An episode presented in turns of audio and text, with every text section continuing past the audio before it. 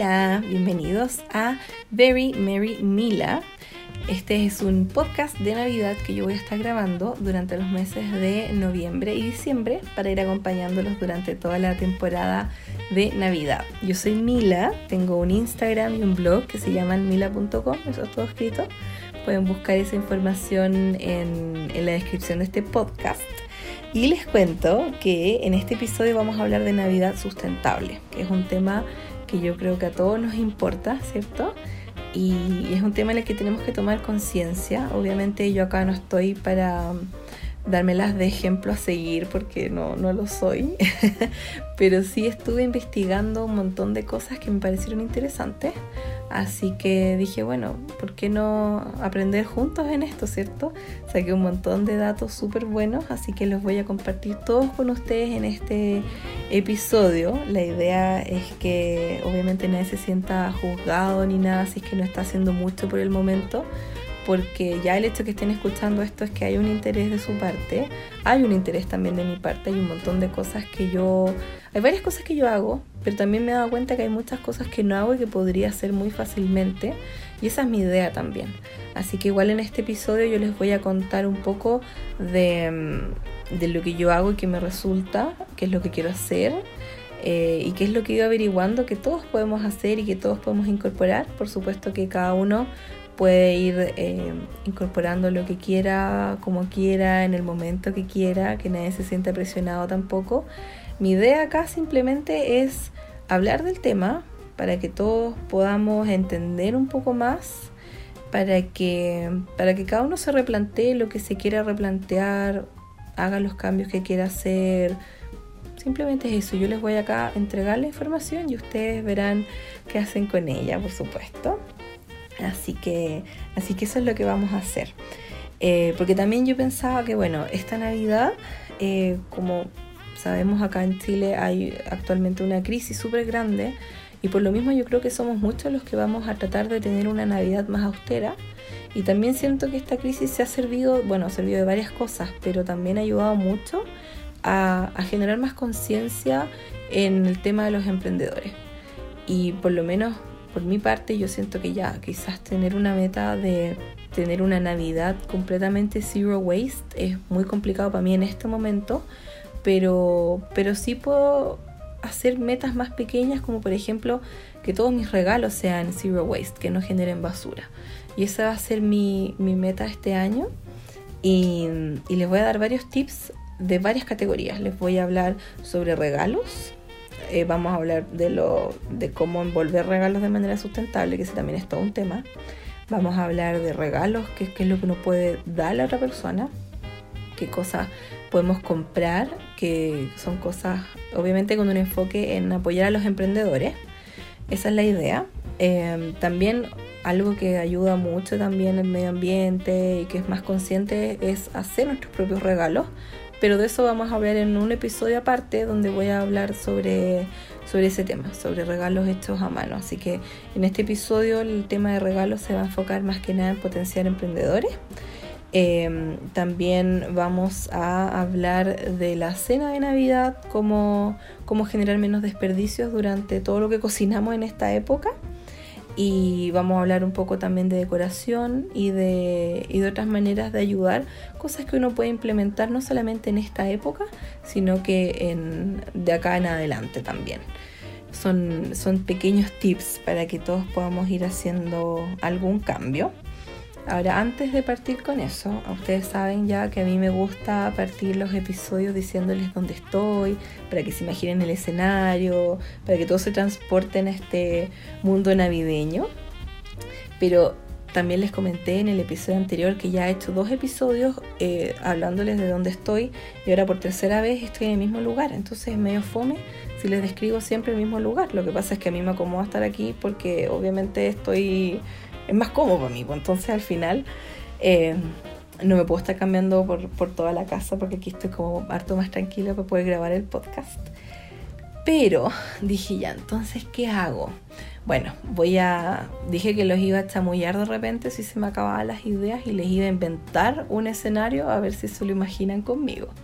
Así que dije, bueno, este episodio es sobre Navidad sustentable, así que dije, ¿qué mejor que si nos imaginamos que estamos en la casa de Greta Thunberg? O sea, qué mejor. Ella que es así como un modelo de eh, activismo por el medio ambiente, así un modelo muy muy grande, mucha gente la admira, yo me incluyo, me encanta ella. Y, y obvio que yo me imagino estando en la casa de Greta, haciendo galletas de Navidad, galletas veganas, eco-friendly, por supuesto, galletas zero waste, sin basura. Eh, me imagino preparándolas en un horno eléctrico que funciona con paneles solares, obvia. Ahora yo no sé si en Suecia en la época de invierno eh, los paneles solares funcionan muy bien o no, la verdad no lo sé, pero en este mundo imaginario pensemos que la casa es mil por ciento sustentable, que las galletas no generan ni una basura, que es todo súper eco-friendly, que estamos con Greta en un sillón de segunda mano, eh, con puros materiales reciclados.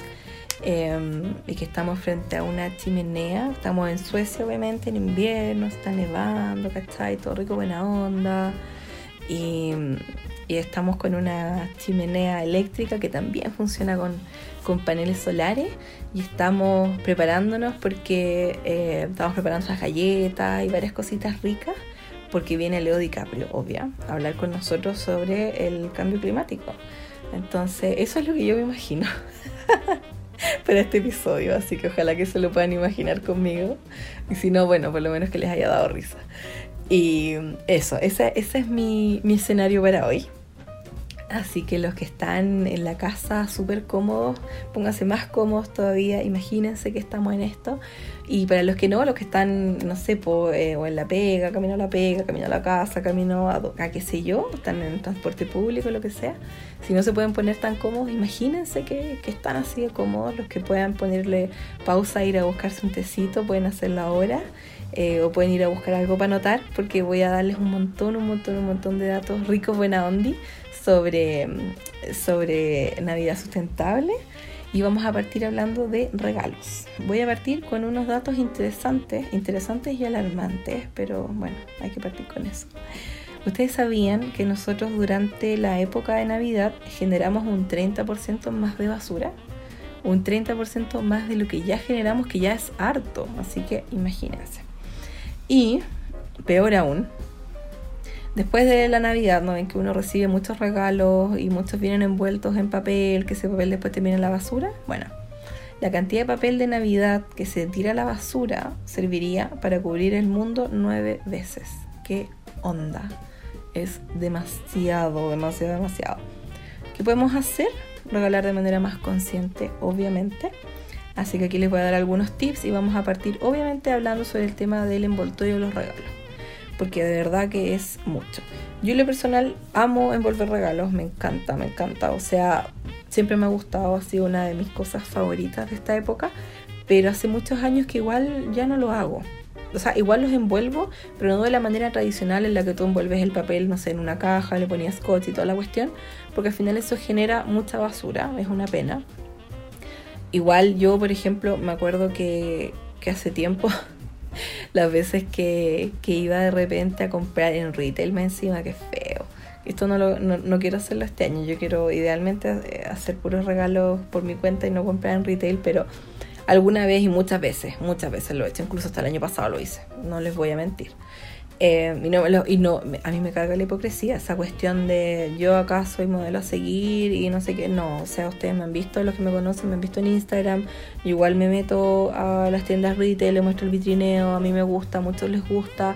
Pero igual creo que es bueno también eh, tratar de hacer un cambio para, para mejor, por supuesto, y que sea más consciente, ¿ya? Pero de verdad no quiero que alguien piense que acá yo soy como modelo a seguir o que voy a acá hablarles desde mi superioridad moral. Me carga esa cuestión de la superioridad moral, como que uno hace una cosa y se siente mejor que el resto porque hace eso, cuando en realidad todos tenemos nuestras pequeñas mini, luchamos nuestras mini batallas, nos interesamos en distintos temas. Puede que yo me enfoque más, no sé, en comprar cosas cruelty free y tú te enfoques más en ayudar a los niños con cáncer, que es algo que yo actualmente no estoy haciendo.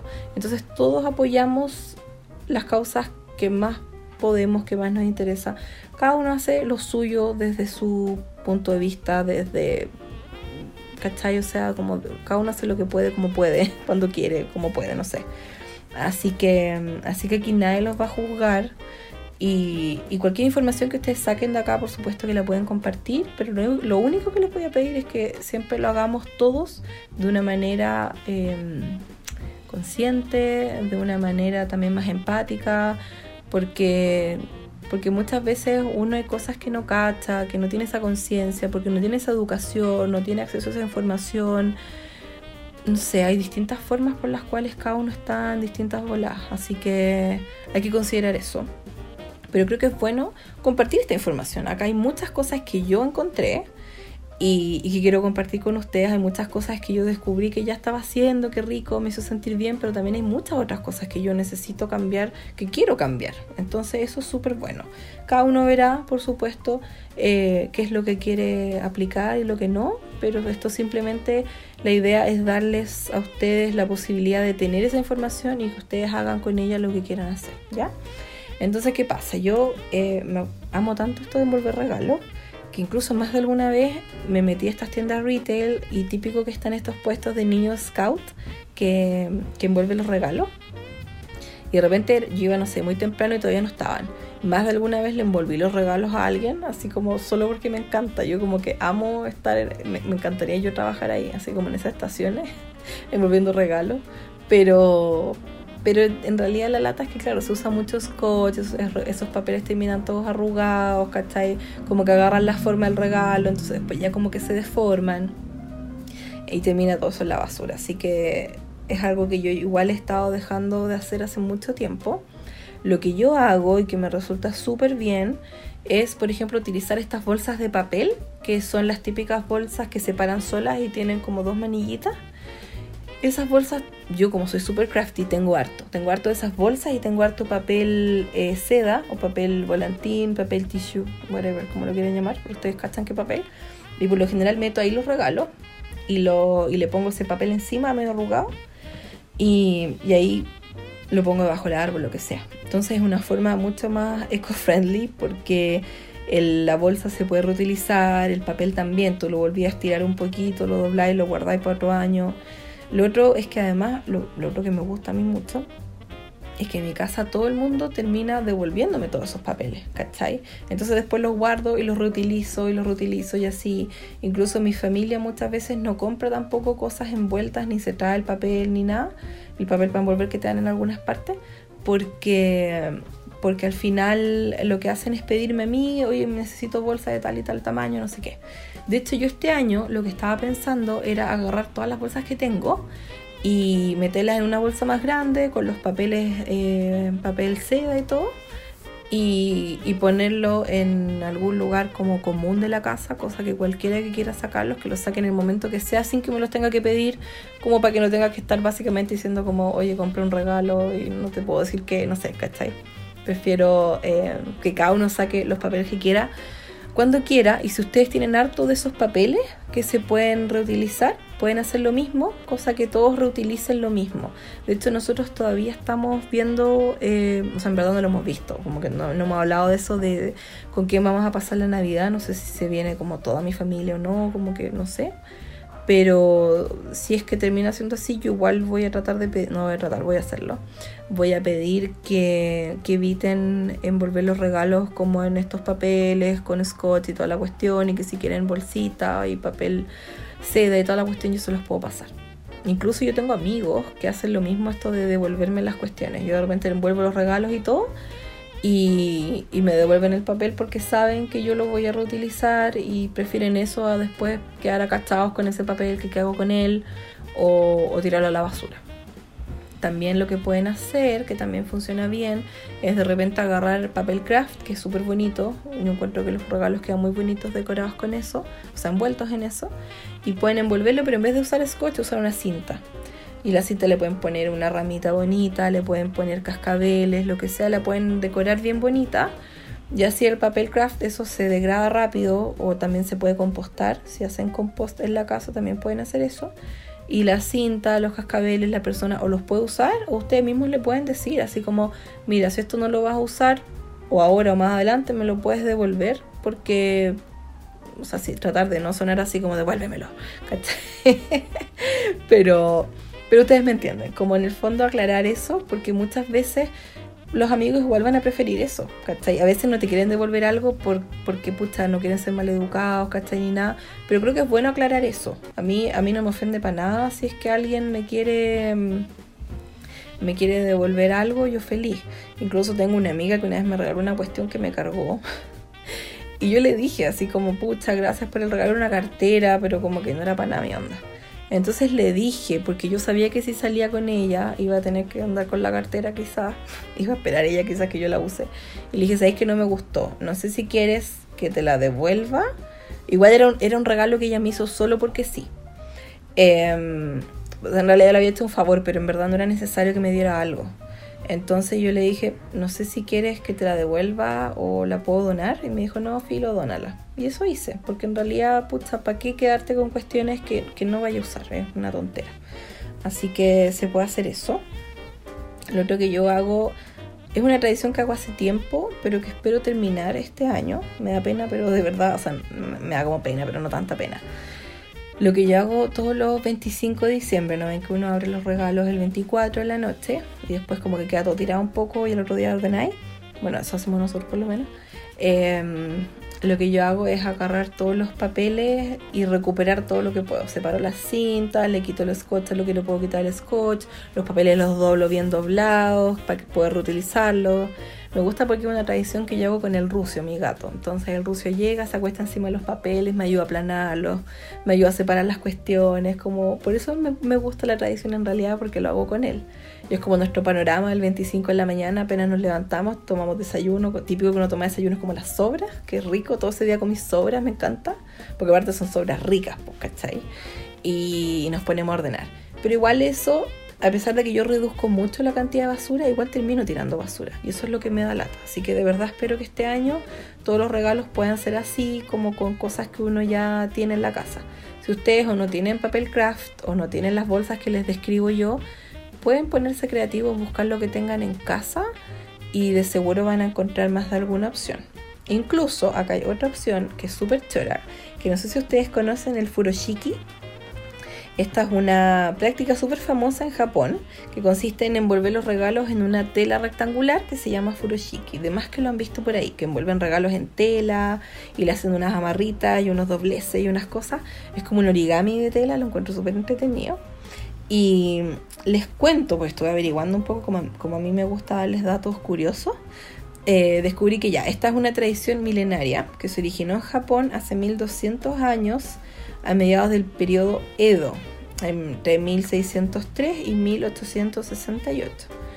Furoshiki viene de la fusión de palabras furo, que significa baño, y shiki, que significa extender. Entonces, básicamente este término significaba extender en el baño, ya que durante este periodo, que también es un periodo que se conoce también como Tokugawa, la gente cuando iba a los baños públicos solía dejar la ropa en, una, en estas telas en el suelo. Entonces cuando salían del baño no se confundían y sabían cuál era su ropa. Yo me imagino que ahí todos usarían la ropa como igual, onda que fome, pero, pero es como filo, porque en realidad, ¿cómo vaya a confundir tu ropa con la de alguien? Yo asumo que toda la ropa era igual y era fome.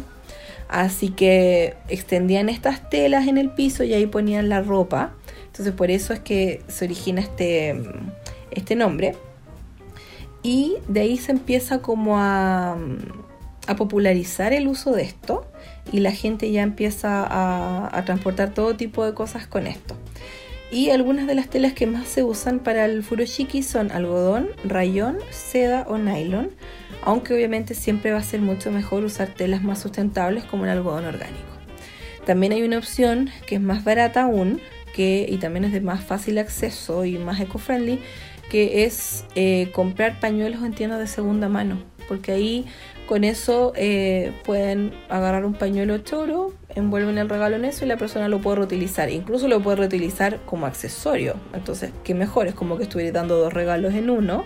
O lo otro que puedes hacer es recortar telas que tengas en casa y no sé, sábanas o camisas, lo que sea, incluso los retazos que te queden tú los puedes donar porque hay algunas, em, algunos lugares que reciben o, prendas enteras o trozos de tela para crear otras cosas y reutilizar esa tela, más adelante les voy a dar ese dato. Así que esa es una opción. De hecho, si vas a animarte a envolver los regalos con furoshiki, te cuento que, por ejemplo, para un libro pequeño vas a necesitar una tela de unos 50 centímetros. La tela suele ser no cuadrada, sino que es un poco más ancha que el largo. Así que si son 50 centímetros, le hay un poquito más de anchura, onda 60. Para una camiseta necesitas 70 centímetros y para una botella de vino 90 centímetros. Pueden buscar en YouTube ideas de furoshiki porque hay un montón, es de verdad súper entretenido. Hay distintas formas de envolver distintas cosas y, y lo encuentro muy bonito. De verdad es como un origami de tela.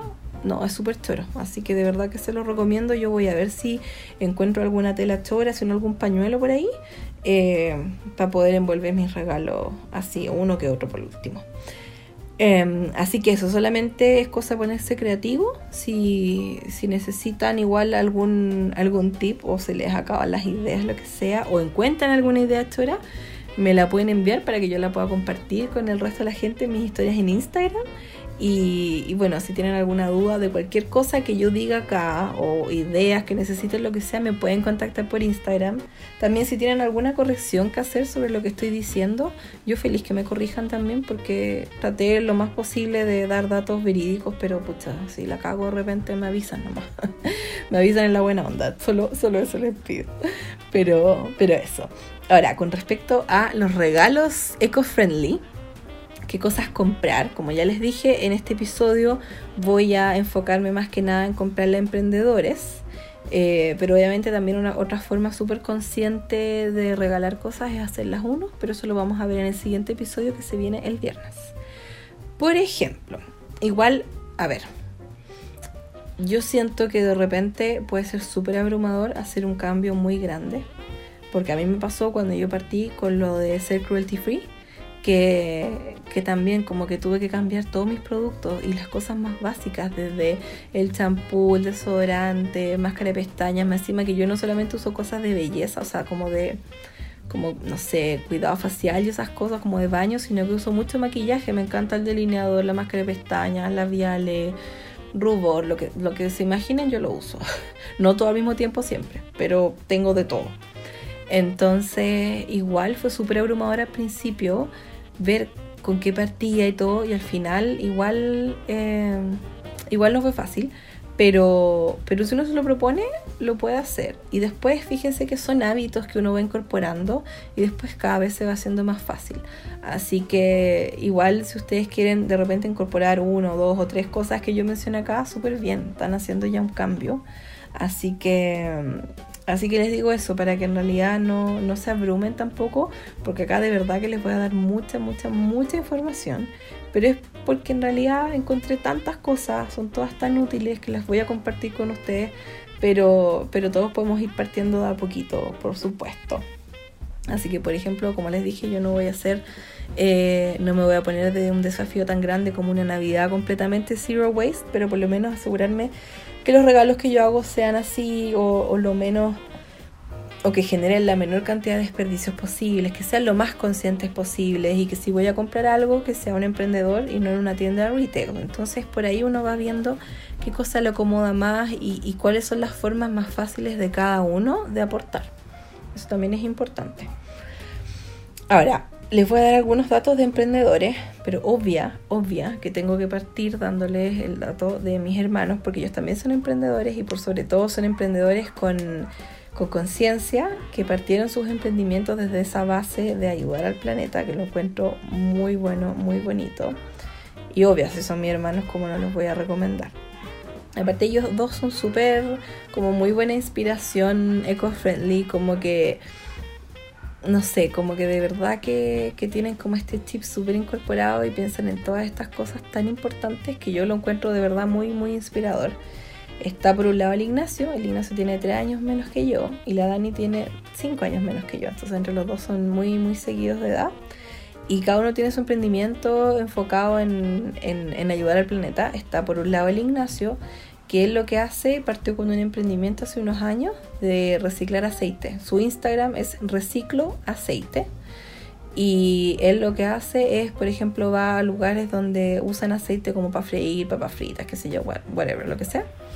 Y él agarra ese aceite y lo reutiliza. Le, obviamente lo macera con hierbas y cosas así para que no huela mal. Y pasa ahí por todo un proceso y él hace jabones y velas con ese aceite reciclado. El jabón, fíjense que es súper bueno, es como un tipo de jabón Popeye, por así decirlo eh, que saca todo tipo de mancha. A mí me impresionó porque de hecho yo tenía una blusa que tenía una mancha que no había cómo sacarla y lo lavé con ese jabón en barra, se pasó, súper bueno. También, no sé si todavía lo hace, pero estuvo haciendo jabón líquido y lo estuvo distribuyendo también en algunos locales eh, donde, como locales de restaurantes, cosas así. Tenían que contactarlo eh, si es que eso les interesa porque no sé si todavía está haciendo eso y las velas las hace a pedido. El Ignacio por ahora está, está fuera de Chile, está de viaje, pero vuelve a fin de año. Así que de todas maneras, si alguien tiene algún interés en algún producto, igual lo puede contactar a él, les puede responder o me pueden contactar a mí, yo les puedo averiguar cualquier cosa. De todas formas, el jabón, hay varios lugares donde lo pueden encontrar. Él, él em, vive gran parte del tiempo en Chillán así que ahí hay un local que, que queda en Schleyer 227, ahí encuentran los jabones. También en Chillán están en la tienda OM, tienda OM. Están, en, están los jabones en punto granel, también en Chillán. Estos son cuentas de Instagram, por si acá también. Eso mismo, ese mismo es el nombre que usan. Están en Concepción en color local. El Instagram es color local-concepción.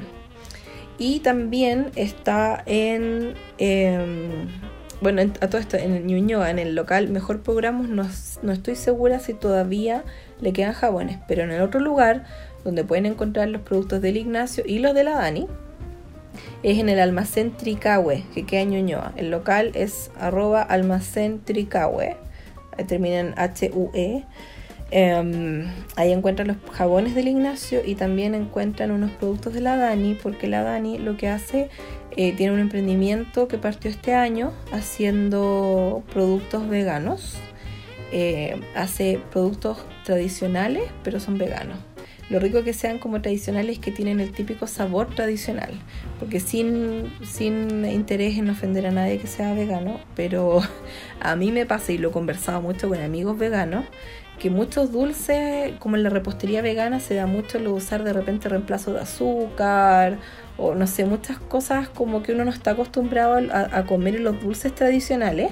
Entonces, a mí en lo personal no me gusta mucho la repostería vegana en general, pero hay muchas cosas que yo de verdad encuentro ricas, muchas cosas igual. Y la Dani está dentro de esa categoría de varias cosas que a mí me gustan y que a mucha gente le gustan porque en el fondo son dulces que saben igual a cualquier dulce tradicional excepto que son veganos, son preparados con ingredientes lo más orgánico posible, ingredientes locales e ingredientes de la estación.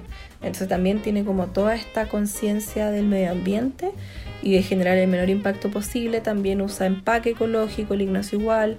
Así que mm, en el almacén Tricahue pueden encontrar unos galletones de mantequilla maní que ella hace con chips de chocolate exquisito. Esto está, el local Almacén Tricahue queda en Simón Bolívar con Holanda en Ñuñoa. Están cerca del metro Chile-España.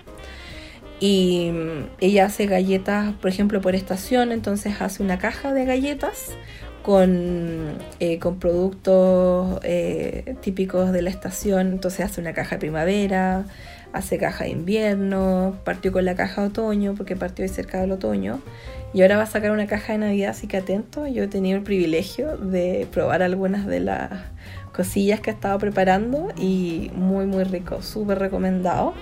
Y también hace cosas a pedido, pueden buscarla en su Instagram, no les dije cómo se llaman los productos, porque les El emprendimiento de la Dani se llama Cook Dulces, es K-U-Q punto dulces. Igual ella aparece en mis historias destacadas en la sección de emprendedores en mi Instagram. Buscan las historias destacadas y la van a encontrar.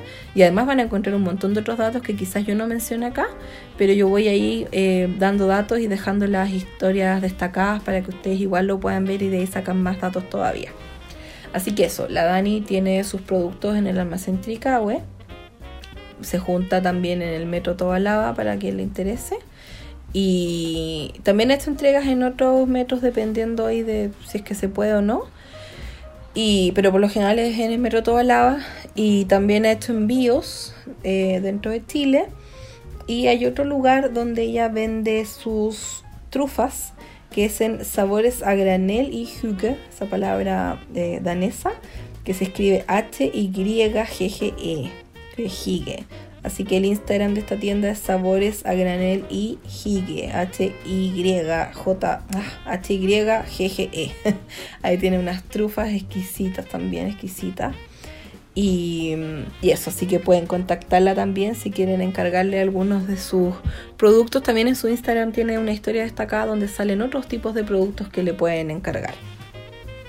A ver, ¿qué otros datos les puedo dar? Por ejemplo, algo que sirve mucho para dar regalos eco-friendly es comprar en tiendas locales, porque por supuesto que se reduce, se reduce la huella de carbono en, al, no ser productos importados. Lo otro que es entretenido ir a ferias y cosas así porque aprovechas que en esta época hay muchas ferias y además hay, eh, hay un montón de emprendimientos choros, cosas que no conocías. Ahora, si por cualquier cosa no puedes ir a una feria, eh, o no tienes mucho tiempo, no tienes ganas, no puedes salir mucho, lo que puedes hacer también es meterte a, las cuentas de Instagram de esas ferias o a los hashtags de las ferias y, por ejemplo, no sé, a mí me gusta el mercadito de la drugstore que a mí me queda cerca. Y, mm, y podéis buscar de repente hashtag mercadito drugstore o donde sea que tú vayas o que te quede cerca busca el hashtag o busca su cuenta de Instagram porque por lo general las ferias están siempre dando como datos de vamos a estar tal, no sé, tal sábado en tal lugar y vamos a tener tal y tal y tal y tal tienda. Y de ahí podéis sacar datos de tiendas y de repente ponerte en contacto con la misma tienda para ver si les puedes encargar algo, para comprar tu regalo de Navidad, ver si se juntan en algún metro, tienen alguna tienda física, van a estar en otra feria más adelante lo que sea. De ahí puedes sacar muchos datos también de emprendimientos y de productos que te puedan servir para ti o para tus regalos de Navidad. Em, también fíjense que hay algo que a mí me, generó como mucho, como que me hizo pensar harto, que descubrí en, lo busqué en YouTube, porque estuve buscando en YouTube varios videos de niñas Zero Waste, bueno, de gente Zero Waste, pero me aparecieron varias chicas que, me gustó mucho lo que compartían. Y había una, no me acuerdo cuál porque vi tanta cosa, pero ella dijo en el fondo, lo dijo en inglés, pero dijo que, que en realidad si uno tiene un poder adquisitivo, como dice el mismo término, son súper poderosos, o sea, un poder adquisitivo, realmente es un poder. Si tú tienes plata que tú ganaste quizás con tu propio esfuerzo, aunque no sea tan, tan esforzado, no importa, es tu plata, tú igual tienes un poder con esa plata. ¿Cachai? Y lo mejor es que si tú vas a invertir en algo o en alguien que sea una persona o una empresa que comparte tus valores. Eso lo encontré súper, súper cierto, súper acertado también, porque es cierto, o sea, en realidad uno, eh, uno muchas veces no se da cuenta y llega y compra algo ¿cachai? Pero es tu plata, tú tienes un poder con esa plata, da lo mismo cuánta plata sea, cuánta plata ganes, cuánta plata vas a invertir, igual tú estás generando un mini impacto en algo o en alguien. Entonces, si vas a invertir, es mejor también tomar esa conciencia de, de a dónde va tu plata, ¿cachai? Como que igual tu plata es valiosa y es mejor que se vaya a algo que valga la pena. Así que eso es algo que yo aprendí que de verdad siento que va a generar un cambio importante. Porque como les dije, yo igual siempre he sido como mucho de ir a retail y cosas así. Y en realidad es bueno replanteárselo también y, ver otras formas. Por ejemplo, igual a veces eso implica también un, mínimo esfuerzo o, un mayor esfuerzo de parte de uno. Por ejemplo, si te queda el mall al lado, yo vivo cuatro cuadras de costanera, ¿cachai? Como que tengo todo ahí mismo. Pero en realidad podría en vez de partir ahora comprarlo a la hora que sea, quizás puedo esperarme hasta el fin de semana a que se abra tal feria o, no sé, ¿cachai? Yo sé que hay mucha gente que de repente le alata como pagar los envíos y esas cosas, pero, pero creo que igual es súper bueno como considerar de qué maneras uno puede apoyar a emprendedores o de qué formas puedes invertir tu dinero en algo que de verdad vale la pena. Así que eso es algo que encontré por ahí que quería compartir porque a mí por lo menos me generó harto impacto. Eh, por supuesto que la idea no es hacer un cambio la noche a la mañana, eso es muy difícil, es demasiada presión, pero sí es bueno como considerar estas cosas al momento de, tomar decisiones de compra. Así que, así que eso. Eh, otra cosa que ayuda mucho es andar con la bolsa de compra, porque así te evitas que de repente, mira, igual en algunas partes o en varias partes ya están eliminando las bolsas de plástico y todo eso, pero igual si tú puedes andar con tu propia bolsa, mejor, porque aunque te den bolsas de papel en todas partes, la idea tampoco es acumular miles de bolsas. Así que puedes andar con tu bolsa, yo que soy buena para el shopping, siempre ando con dos bolsas. Y lo otro que es bueno también es considerar tener una bolsa para los productos que tienes que pesar. Si vas a ir al supermercado, típico que de repente uno va y dice, ay, qué rico ando con mi bolsa, bacán, te sentís bacán porque no vas a contaminar, no vas a llevarte una bolsa ridícula, no sé qué. Y de repente tenéis que comprar, no sé, pues manzanas y tomates y limones. Y tenéis que pesarlo y tenéis que ponerlo en una bolsa plástica, es una lata. Y ahí como que se va a la punta del cerro todo lo que hiciste. Así que obviamente es mejor si tú puedes comprar o en una feria o en una verdulería. Pero si vas a ir al supermercado y vas a comprar productos que se tienen que pesar, también considera tener bolsas para eso. Bolsas livianitas obviamente porque se va a pesar, pero, pero también voy a dar varios datos de tiendas después donde pueden encontrar productos así. Así que eso también hay que recordarlo. Em, lo otro que puedes hacer para dar regalos eh, más conscientes es hacer trueques. Eso también no gastas nada y también te deshaces de cachureo que quizás no sabes qué hacer con él. Así que también esa es una súper buena opción. Puedes meterte de repente a grupos de Facebook que hacen eso o incluso puedes hacer un grupo WhatsApp. A mí lo personal me cargan los grupos de WhatsApp, pero creo que para esto igual es súper, súper entrete, súper útil.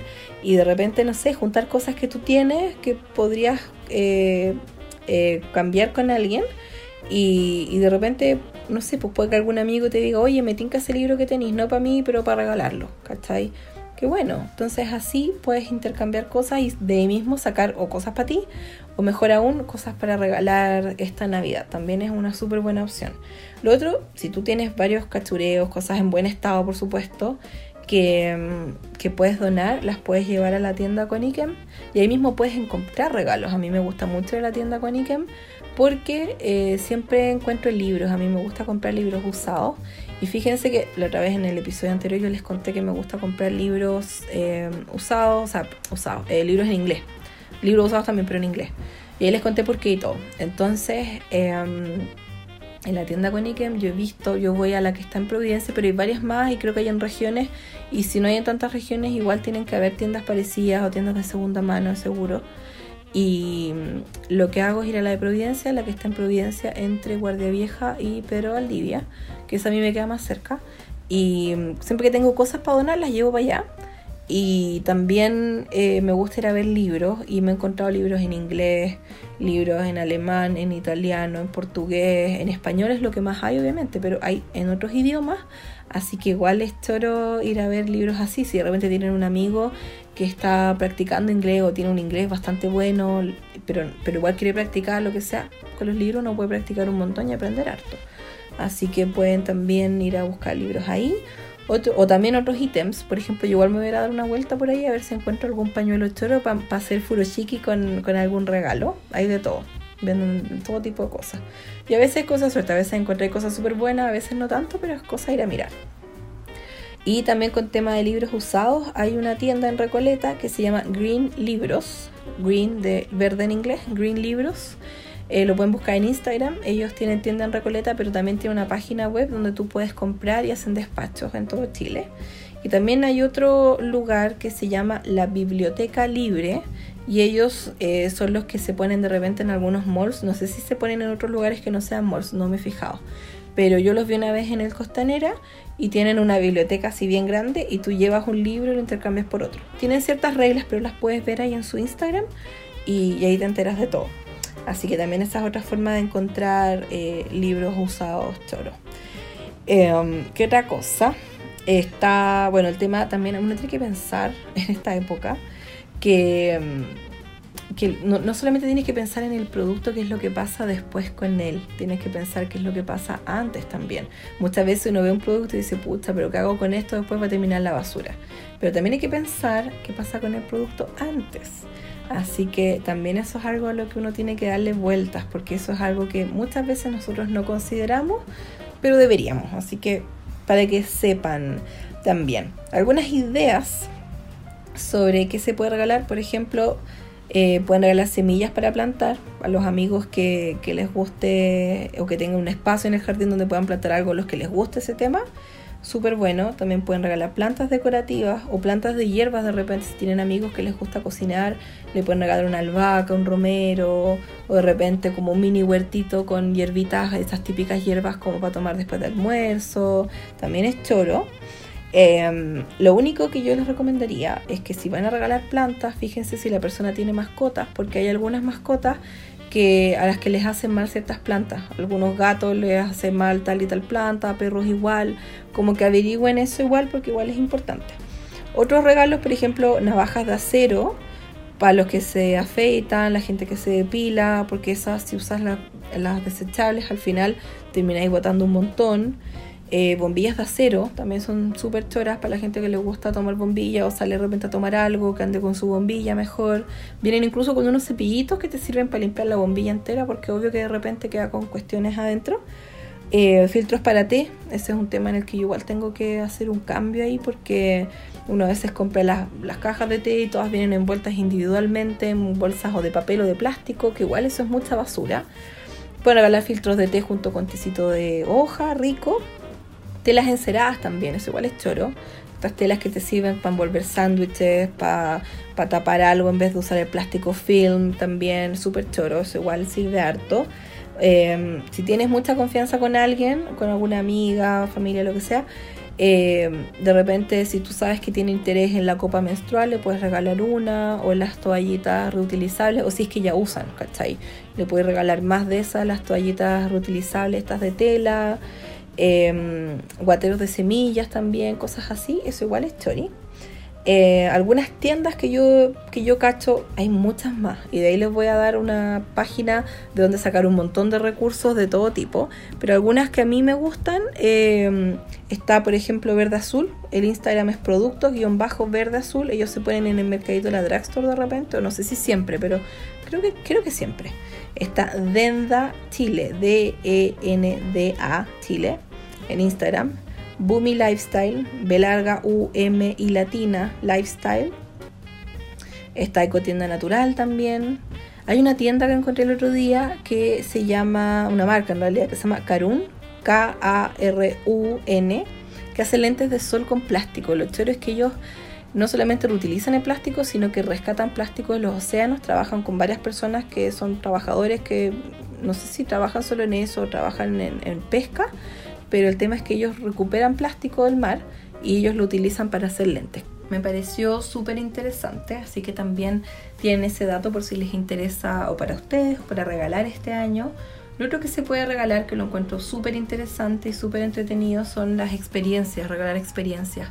Creo que también es una súper buena forma de apoyar a emprendedores porque de repente pueden regalar algún taller, eh, alguna, no sé, algún amigo que por ejemplo le interese algo artístico, le pueden regalar un taller de lettering o crochet, costura, tejido a palillo o bordado, hay también clases de cocina, hay todo tipo de talleres, no solamente cosas artísticas, sino que hay un montón de otras cosas y uno puede simplemente ponerse a pensar, ok, tengo a este amigo, amiga, sugar daddy, lo que sea, que le gusta tal cosa, que le puedo regalar?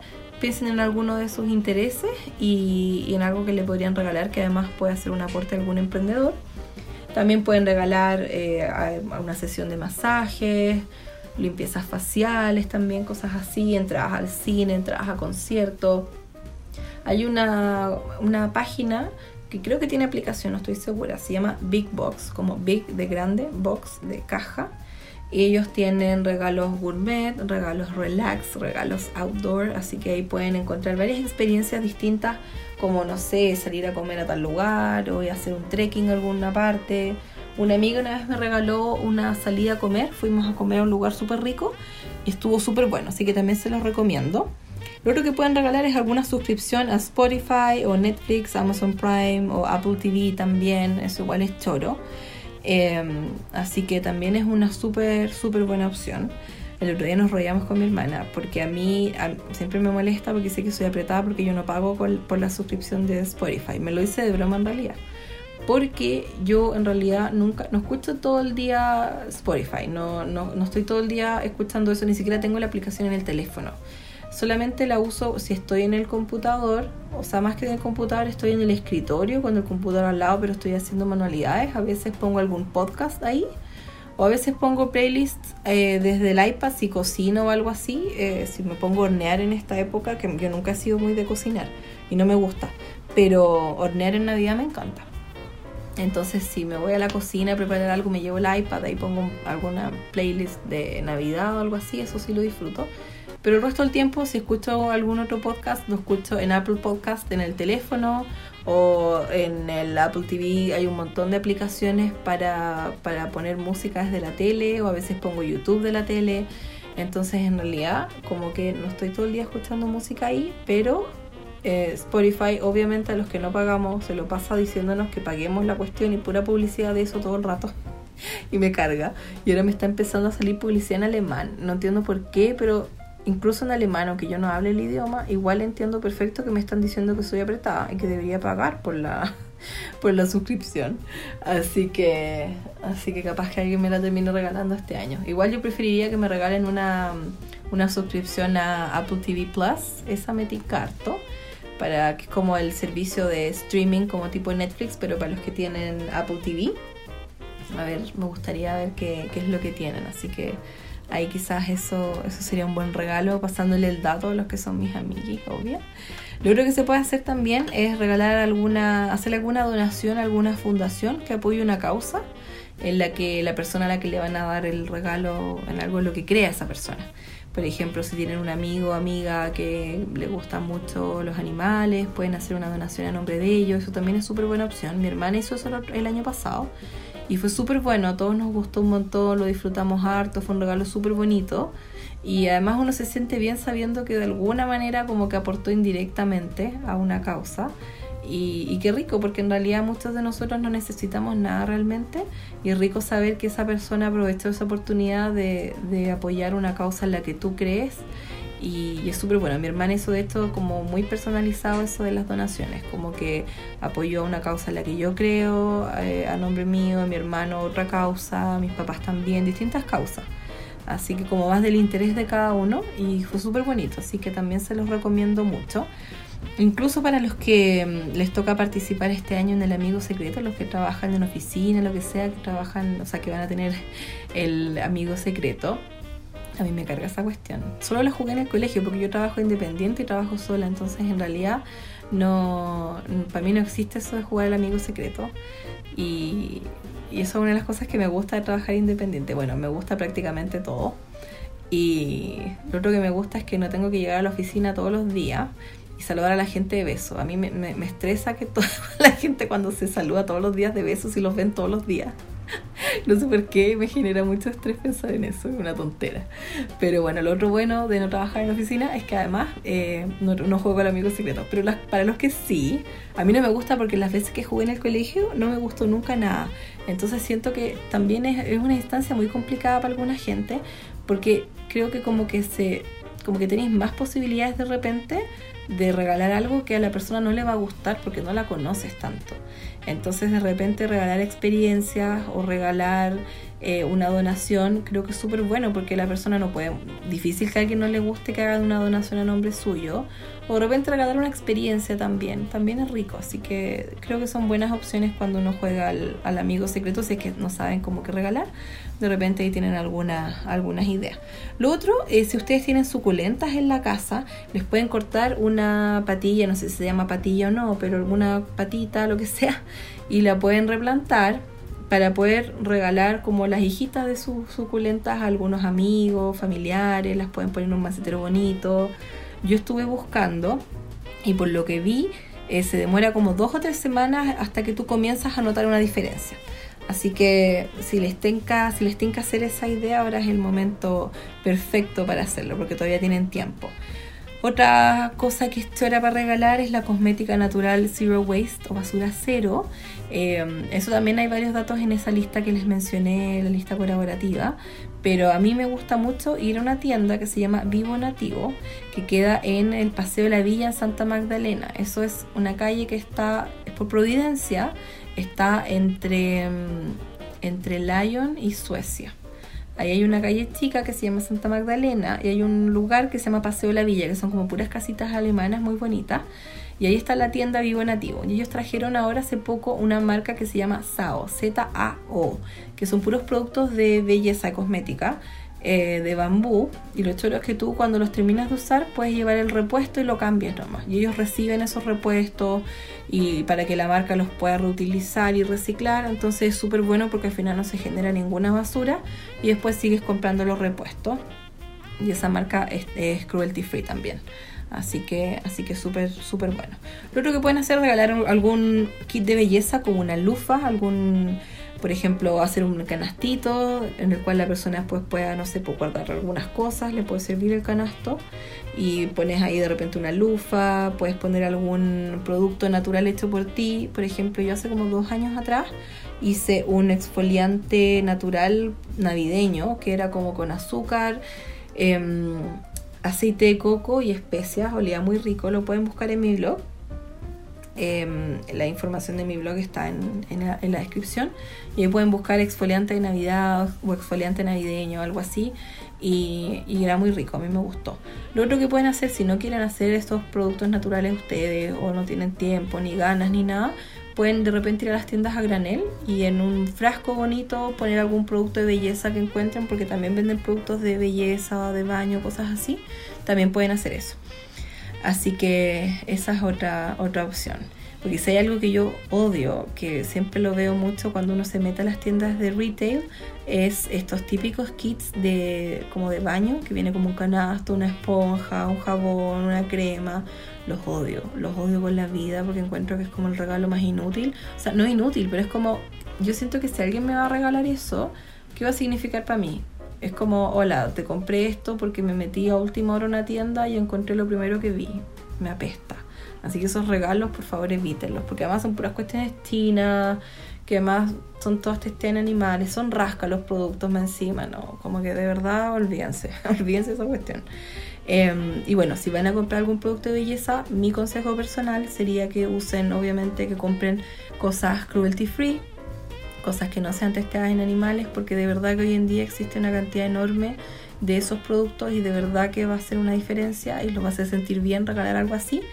Eh, yo les recomiendo que vean la página de Te Protejo, porque Te Protejo es una ONG que es la que se encarga en Chile de hacer la certificación de las marcas chilenas y, también ellos además en la página no solo tienen un listado de marcas chilenas que son cruelty free, sino que también de marcas internacionales aparece la información de dónde comprar esas marcas también, así que y también sale como el rango de precio que tienen, o sea, si son como baratas, caras, algo así. Así que ahí pueden buscar información sobre productos que no testen en animales porque de verdad que se van a sorprender con la cantidad de cosas que van a encontrar y, de verdad que es bueno si van a regalar, regalar algo así, mucho mejor. Así que, así que eso. Y por último, para terminar con esta sección, si ustedes son emprendedores y entregan sus productos en algún tipo de empaque, lo que pueden hacer es considerar de repente alguna alternativa eco-friendly si es que no usan alguna. Eh, mi hermana me dio el dato de dónde ella compra las cajas de cartón que usa para sus galletas. Ustedes, por supuesto, pueden buscar otros datos, hay un montón. Eh, el lugar a donde, a donde va ella se llama Distribuidora POL, P-O-L. Ellos están en San José Benavente, cerca del Metro Estilo España. Así que por si les interesa.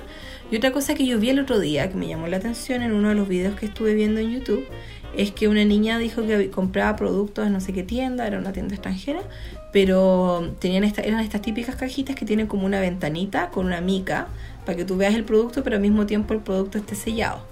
Y esa cuestión es puro plástico. Y ella dijo que eso en realidad no era plástico, sino que era celofán. Y por lo que yo estuve investigando es que el celofán se degrada en aproximadamente 5 años, que es muchísimo menos que el plástico. Así que también esa puede ser una opción súper buena para los que usan esos productos con esa como ventanita con mica. También puede ser para que busquen si es que, si es que les interesa. Y finalmente voy a mencionar una frase que vi en la película El Grinch, que la he visto un montón, de seguro ustedes también la han visto, en la que sale Jim Carrey, de este mono verde que quiere destruir la Navidad. Bueno, en el, en el libro original en realidad sale esta frase y creo que en la película también sale, sí, también sale en la película. Y dice, maybe Christmas doesn't come from a store, maybe Christmas means a little more. O sea, que quizá la Navidad no viene de una tienda, sino que quizás significa más que eso. Y eso es cierto, yo creo que es muy cierto y obviamente se refiere como a, a esta como esta práctica de llegar y comprar y, ¿cachai? estar la última hora y los regalos nomás, es mucho más que eso. Pero si vamos a comprar algo, y esto es un consejo para todos, yo me incluyo ahí porque yo tengo mucho que aprender, es eh, si vamos a comprar algo que sea conciencia y qué mejor que apoyar a emprendedores porque también en esta época más que nunca lo están necesitando, que uno los apoye y no solo ahora, sino que siempre. Y es bueno también de, de, todo esto que está pasando actualmente en Chile, yo creo que es bueno que, que, esto igual nos ha ayudado a todos a tomar un poquito más de conciencia en muchos aspectos. Y dentro, dentro de esos aspectos yo incluyo el tema también de, de comprarle más a emprendedores más que ir a meterte a un mall. Así que, así que eso también es súper bueno. Así que eso antes de eh, pasar a la, a la siguiente parte del podcast. Ahora vamos a hablar sobre el food waste o desperdicio de comida, porque lamentablemente acá también las cifras son muy alarmantes. Aproximadamente es un tercio de la comida la que se desperdicia a nivel mundial. Esto equivale a 1.200 toneladas de comida, que es más de un kilo de comida por persona por día. Además, el desperdicio de comida es la tercera causa de emisiones de CO2 en el mundo, así que imagínense. Igual yo creo que gran parte de esta cifra la aportan los hoteles, restaurantes, que desperdician una cantidad pero horrorosa de comida, porque yo no sé si uno desperdicia un kilo de comida por día, no sé, capaz. Pero igual lo que nosotros votamos en la casa, todos, es mucho, es mucho. Así que también eso hay que, hay que considerarlo. Así que yo les voy a dar algunos tips sobre cómo evitar eso. No solamente en Navidad, sino que como en todos momentos. Primero que todo, lo más importante es planificar bien la cena de Navidad y también cualquier otro evento que vayas a hacer en esta fecha o en cualquier otra fecha. Eh, por ejemplo, si ya tienes hartas cosas en tu casa, trata de pensar en cómo las puedes incorporar a tu cena de Navidad. Si hay algo que se va a echar a perder, considera congelarlo también. De repente si hay cosas que tienes en la casa pero no te sirven, no las quieres usar en tu cena de Navidad, fiesta de Navidad, lo que sea, lo que puedes hacer es congelar esas sobras para que no se echen a perder. O productos que quieras que no se echen a perder también. Así que eso también, también ayuda. Em, yo, por ejemplo, lo que hago en mi casa es ordenar el refri para que esté todo como por categoría y así sea más fácil también desperdiciar, o sea, sea más fácil evitar el desperdicio de, comida. Por ejemplo, mi refrigerador tiene, em, una, tiene dos repisas, al medio tiene una bandeja debajo de la segunda repisa, después tiene dos repisas más y termina con unos cajones para guardar las verduras. Lo que yo hago es que lo ordeno, cosa que en, los primeros, en las primeras dos repisas esté em, el yogur, la mermelada, cosas así, como cosas en conserva, cosas de esa onda. En el cajón ese típico que va como el queso y la mantequilla y cosas así. Y abajo de ese cajón, en la tercera repisa, yo ahí pongo las sobras. En la tercera y cuarta, si es necesario, de repente, a veces hay hartas sobras, no sé. Eh, ahí ordeno las sobras. Cosa que uno cuando vaya a meterse al refri con hambre, o tengas que preparar almuerzo, o veas que vas a comer en la tarde, puedas ver ahí las sobras, qué es lo que hay. Y eso ayuda mucho porque de repente cuando uno tiene la escoba en el refri, llega y se mete, y, como que vais con ninguna idea, de repente ni siquiera te dan ganas de comer algo porque decís, ay, que voy a comer, está lleno, pero no veo nada, ¿cachai? Como que te da lata. En cambio, si está el refri ordenado, tú te metes ahí y de repente decís, hoy tengo que cocinar, ¿qué puedo hacer? Y te encontrás con que hay sobras, mejor te comes eso, o por último ya las congeláis, eh, para que no se boten. Así que también eso ayuda mucho. Y, y, además nosotros en mi casa de repente lo que hacemos con las sobras es que incluso, bueno, uno puede hacer otras preparaciones con esas mismas sobras de repente, pero también incluso a veces eh, nos repartimos todas las sobras, entonces terminamos comiendo de todo un poco, porque a veces no alcanzan las sobras para los cuatro que somos en la casa, pero de repente yo termino, nos repartimos todo, ya que queréis comer tuya, yo me como esta sobra de esto, yo esto otro, porque no lo compartimos tú y yo esto, pero el resto se come eso otro, no sé. Y ahí cada uno se divide las sobras y eso fíjense que ayuda un montón a evitar que tanto tanto desperdicio y por supuesto si van a congelar las sobras igual tengan en cuenta que se las tienen que comer eventualmente, no dejarlas ahí también por años.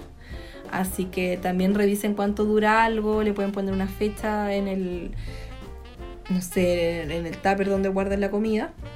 Le pueden poner una fecha en la cual envasaron eso y hasta cuándo se lo pueden comer y pueden averiguar porque en internet están todas esas esas cosas de cuánto dura qué cosa, pero yo sé que por lo menos unos tres meses creo que debería durar algo, creo, congelado. Ahí pueden ir buscando. Lo otro, si es que van a hacer alguna fiesta de Navidad van a tener invitados en su cena navideña y van a tener harta comida, lo ideal es obviamente planificar para que no sobre tanto.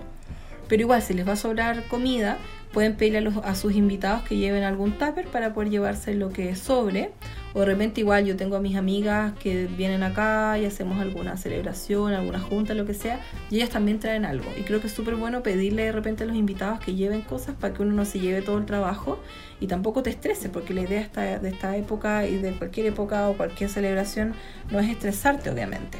Así que también puedes pedirle que lleven algo y el típico que llevan algo y ese mismo tupper después te lo lavas para entregárselo y se lo puedes entregar con sobra. Yo siempre que hago alguna celebración y me quedan cosas, las comparto con mis amigas también y, se llevan algo rico o de repente les paso un tupper mío, total después las vuelvo a ver y ahí me lo devuelven, no pasa nada. Así que esa es otra opción. También si tienen sobra se las pueden dar a sus conserjes si es que viven en un edificio, se las pueden dar a sus, a sus vecinos también, ahí también pueden ver cómo cómo repartirlas para evitar que se vayan a la basura. Lo otro que también aporta es de repente tener una cena eh, navideña más vegetariana, más vegana o 100% así o gran parte así, como evitar tanta carne porque eso también obviamente ayuda porque el consumo de carne por supuesto que no solo el consumo sino que la producción de carne eh, aporta mucho a la contaminación, es como la causa número uno básicamente de la contaminación. Así que mm, nosotros hacemos eh, un, un, ¿cómo se llama? Nutloaf, que es como el asado alemán, pero de que tiene nueces, champiñones, cosas así. Yo no como carne. Y en mi casa igual, aunque en el resto igual come carne, pero comen menos. Gracias a que yo como también, yo no como carne, entonces como que tenemos hartas cosas como mucho más eh, donde se evita la carne, como que ya no se consume tanta carne acá Así que eso igual ayuda, eso igual es, un aporte bien grande. Eh, hay una página, la de Jamie Oliver, que a mí me encanta. Así que también se las recomiendo si quieren buscar de repente ideas vegetarianas o veganas. Pueden buscar la página de Jamie Oliver. Está en inglés, pero igual las recetas igual son fáciles de traducir en general. Las pasan por el traductor de Google, que yo encuentro que es horripilante, así como para mí como traductora. Pero, pero tengo que admitir que no es tan malo después de todo. Así que para esas cosas les sirve. Y si quieren contenido en español, está mi amiga La Jazz, que tiene un Instagram que es Las Cocineras Metaleras. Está también Cocinando con Nati, que es con I latina al final, Cocinando con Nati. Ella es una chica eh, chilena que vive en California, también publica estas recetas choras, como cosas muy, muy ricas. Y también está Antojista en Instagram, Antojista de Antojo, que también tiene varias recetas choras sin carne también. Y lo chévere es que ella además se preocupa mucho como de, de, no botar cosas, de usar lo que uno tiene en la casa, de aprovechar las sobras. Entonces también es súper, súper bueno. Otra cosa que ayuda mucho es comprar cosas de estación, comprar local también. Pueden comprar cosas que estén en esta época como los espárragos, frutos rojos, palta, durazno, damasco, proto verde, sandía, tomate, etc. Con eso se ahorran harta plata y además generan menos huella de carbono porque el transporte de los alimentos, si son locales, por supuesto que se transportan por menos tiempo. Pueden comprar a granel, hay un montón, montón, montón de locales donde se puede comprar a granel y eso sale en la lista que les mencioné que voy a compartir al final. Em, también pueden considerar el compostaje, esto reduce entre un 40 y 50% de los residuos, en especial en esta época donde se cocina tanto. Así que también eso los puede ayudar. Y nosotros hacemos eso, nosotros eh, contratamos un servicio de, compostaje, porque para los que vienen en departamento también pueden hacer eso o pueden tener sus composteras, no es necesario solamente vivir en casa, composteras que son súper ideales como para departamento, otras que son más ideales para casa, para familias grandes, para familias chicas, para gente que vive sola, hay distintas cosas, entonces o pueden ustedes buscar la forma de hacer su compostera o contratar un servicio de compostaje. Nosotros contratamos el servicio de Carubag, que es K-A-R-U, B larga A-G, y ellos retiran los, desechos orgánicos una vez a la semana y después cada tres meses te traen el humus, que es esta tierra súper fertilizada que hacen con, con, la materia orgánica. Así que eso también es súper es súper buena opción en ese listado que, voy a compartir con ustedes. Ahí sale eh, cómo, obtener ambas opciones, o hacerlo tú en tu casa, buscar información de eso, y también eh, sale como, como tener un... salen varios datos de servicios de, de retiro compostaje, o sea, de retiro de desechos orgánicos. ¿Qué cosas se pueden compostar? Para que se hagan una idea. Se puede compostar la fruta, la verdura, las cáscaras de eso, huevo, cáscara también, cáscara de huevo, té, café, mate, servilletas de papel usadas, papeles blancos, papeles cafés, cartón corrugado, papel de diario, pelo. Yo me corto las puntas del pelo cada dos meses y lo bueno es que puedo tirar el pelo al compost, así que es muy bacán. También se pueden tirar las semillas, palitos de sushi, fósforos usados. Obviamente no se puede echar ni la carne, ni lácteos, ni cosas así. Em, así que también pueden considerar eso. Lo otro, si en esta época como se cocina harto y todo, se lava harta losa. Y pueden buscar también lavalosas eco-friendly que no contaminen el agua. Hay varios de esos también. Así que esa es otra opción. Y de hecho en la lista igual salen varias, varias opciones. Ahí para que yo sepa existe también para lavavajillas o para lavar la losa. No sé, nosotros tenemos lavavajillas muerto hace como un año. Oh, qué atroz. Todavía no lo arreglamos a ver si lo hacemos. Porque también eso es como que tiene más eficiencia hasta donde yo tengo entendido. Habría que ver. Em, ¿Qué más? Bueno, si vas a hacer alguna fiesta de Navidad y no tienes suficientes vasos o cubiertos, eh, puedes, en vez de comprar, puedes pedirle a tus amigos que lleven. Yo creo que no se van a hacer ningún problema, seguro. Así que esa es una súper buena opción. Así te ahorras el trabajo de ir a buscar más vasos, comprarlos, te ahorras la plata. Y bueno, si quieres sí o sí comprar vasos, lo que puedes hacer, por ejemplo, está Green Glass, que seguro lo conocen porque es muy conocido, Green de verde, Glass de vaso o vidrio. Ellos hacen vasos con botellas recicladas, así que es súper buena opción. O incluso ustedes pueden buscar cómo hacer sus propias sus propios vasos con botellas. Hay varios tutoriales que yo he visto por ahí que no requieren mucho, mucho material, así que también pueden buscar y tienen esa opción. O lo otro, bueno, si se encuentran en apuros y quieren, y quieren o necesitan comprar vasos desechables, hay algunas opciones que también son de vasos em, desechables que son compostables. Eso también está en, la, en esa lista que les mencioné. Y em, también está el tema del vino, la cerveza sustentable, eso también sale en la lista que lo encontré súper choro porque también es, todo un tema. En esta época uno como celebra más, también toma más. Así que si nos vamos a emborrachar, que sea con, de manera sustentable. Así que hay una página para vino sustentable que se llama Sustenta Vid, sustenta b corta i d.org. Ahí salen un montón de vinos que, viñas que están certificadas. Así que también les recomiendo ver eso. En la lista esta que les mencioné está también el tema de las cervezas. Em, sustentable. A mí no me gusta ni la cerveza ni el vino. Soy como de tomar espumante o vodka. Pero para los que les gusta, está súper bueno eso también, ese dato. Hay una viña que les quería recomendar que se llama Viña Alpa, que le pertenece a un francés que hace el vino sin electricidad. Las, las uvas las machaca o las aplasta, no sé cómo se dice, pero bueno, saca el jugo de la uva con, con una bicicleta. Lo encontré súper choro. Mi hermana lo conoció en una feria que estuvo vendiendo sus productos hicieron un trueque de productos y ella se trajo una botella de vino de él. Yo no la probé porque como no me gusta el vino, pero a mis papás les gusta mucho y lo encontraron súper rico, así que también se los recomiendo. Si ustedes tienen una Nespresso, también pueden comprar cápsulas de acero en vez de las típicas cápsulas de aluminio.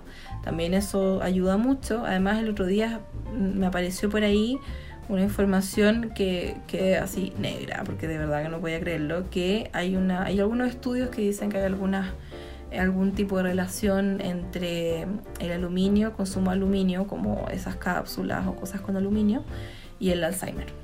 Así que habría que investigar un poquito más, pero eso como que me dejó bien para adentro, así que está bueno saberlo. El otro, si tomas harto té, puedes comprar filtros ecológicos para poder tomarlo y tratar de consumir té en hoja o por lo menos este té que, viene, que no viene envasado individualmente, porque igual eso contamina harto, eso es un tema en el que yo tengo que mejorar. Igual yo tengo y lo uso no tan seguido como quisiera, pero voy a empezar a usarlo más ahora. Uso eh, un filtro que compré en una feria que me gusta mucho porque es un aro, un aro, de, un aro metálico que tiene una tela y ahí esa es como una tela, así como una bolsita de tela y ahí tú pones el té en hoja y lo remojas en tu taza. Después yo boto esa, ese té en hoja, lo boto a los desechos para el compost. Y esa, esa cosita tú la enjuagas y listo. Entonces esa bolsa eh, de tela obviamente se va tiñendo con el té. Entonces cuando está toda mojada y como toda manchada parece como un calcetín sucio. Yo siempre le digo mi calcetín. Pero a pesar de que parezca un calcetín, vale mucho la pena. Así que les recomiendo que, busquen y tomen té en calcetín. Calcetín de eso, no calcetín de verdad porque guácala. Pero, pero esas son algunas de las opciones que podemos hacer también para tener eh, menos, para generar menos desperdicios en la casa. ¿Qué otras prácticas podemos eh, implementar? Acá tengo algunas más que son como unos extras que también son súper importantes no solo para esta época, sino que para todo el año, pero típico que en esta época uno como a muchos como que les da más ganas de comprarse algo bonito para la cena de Navidad o para alguna fiesta o algún evento. Y algunas cosas que puedes hacer es, por ejemplo, comprar ropa de segunda mano, porque por supuesto que es mucho más ecológico. O también puedes arreglar ropa que tengas. De repente le puedes agregar algún detalle bordado, le puedes agregar algún accesorio para que se vea más bonito. También es buena opción. O incluso están estos roperos donde tú puedes ir, que son eventos donde tú llevas ropa y la intercambias por otra, o sea, es como trueques de ropa. O puedes hacer lo mismo con tus amigas, hacer algún trueque de ropa, o pedirle a alguien que te preste algo si tienes una fiesta importante o algo así, en vez de estar comprando algo. Te ahorras la plata y además de repente son cosas que uno usa una vez y no las vuelve a pescar. Así que igual es bueno tener la opción de reutilizar cosas que ya tienes o amononarlas, arreglarlas, como quieras. Lo otro también es eh, la peluquería. Uno a veces va en esta época a la peluquería, yo creo que más gente va en esta época. Yo hace tiempo que no voy a la peluquería porque aprendí a cortarme las puntas del pelo sola, porque en realidad a mí me sale en promedio como 20 lucas que me corten el pelo y me corto con suerte 5 centímetros. Tengo el pelo súper largo y lo tengo liso, entonces lo, único que hago es cortarme las puntas. Así que decidí cortármelo sola en la casa, invertir esa plata que, que me ahorro en unas tijeras buenas y me gusta porque además yo cuando tenía que ir a cortarme el pelo, la gente que tiene el pelo largo me va a entender. Una cuando tiene el pelo largo y lo cuida harto, como que quiere tenerlo lo más largo posible siempre. O sea, no lo más largo posible que te llegue al poto, pero, pero igual largo, ¿cachai? Y, y uno como que le da cosa, me, me pone nerviosa, aunque sea una peluquería de confianza, no le pone muy nerviosa que te corten más de lo que tú quieres que te corten. Entonces con esto yo aprender a cortarme el pelo me gusta más porque si, bueno, si me corto un poquito más, filo, me tengo que enojar conmigo misma nomás y me ahorró la plata y además como que antes me pasaba que como me daba cosa evitaba lo más posible ir iba con suerte cada seis meses a cortarme el pelo. Y ahora me lo corto sagrado cada dos meses. Así que me ha gustado harto hacerlo así. Pero para los que quieren ir a la peluquería a mí igual me gusta ir de vez en cuando y cuando voy trato de ir a una peluquería ecológica. Hay una a la que yo voy hace tiempo así cuando no voy tan seguido pero voy que se llama Te Quiero Verde ellos son una empresa certificada B Así que se los recomiendo, igual usan productos cruelty free. Y en la lista esta que, aparece, que les voy a mostrar en unos minutos, ahí también eh, salen eh, varias peluquerías más, así que pueden, pueden buscar esa alternativa si es que van a ir a la peluquería. También si son de tomar café para llevar, pueden andar con un de estos mugs transportables, de estos tazones con, con tapita que guardan el calor. Si van a hacer eso, traten de invertir en uno bueno, porque si no es bueno, se les va a ir el calor al tiro al, té, al café, y al final van a terminar o botándolo o va a terminar ahí de cachureo. Así que si van a, si son de tomar café para llevar, traten de invertir en un, en un Mac que sea bueno, que les vaya a durar también. Así que eso es una súper, súper buena opción. Si son de ir a lugares como a Starbucks, que en esta época saca hartos sabores navideños y todo, y yo admito que yo siempre he sido como de esperar mucho esta época, ir a Starbucks y tomarme el café y la cuestión, este año voy a evitarlo. Pero, pero si son igual de ir o van a terminar metidos ahí, no pasa nada. El tema es que ahí siempre la lata es que te dan o los vasos de papel o los vasos plásticos si es que piden frappuccino. Traten de pedir, si es que lo van a tomar ahí, traten de pedir que se los den en tazas de cerámica, porque incluso si las, a veces las tienen en la cocina sin lavar, pero las tienen que lavar y listo. Así que pueden pedir eso, aunque no las vean que están ahí mismo, las pueden pedir que les den ahí.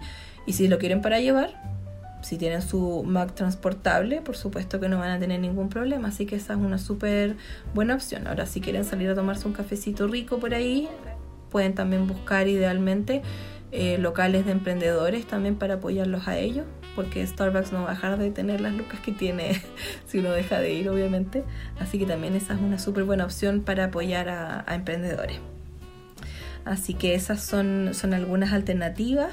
Otra alternativa que nosotros hacemos harto en la casa y que fíjense que es súper cómodo y es súper rico y ahorra harta energía es el tema de tener un, un termo con agua caliente.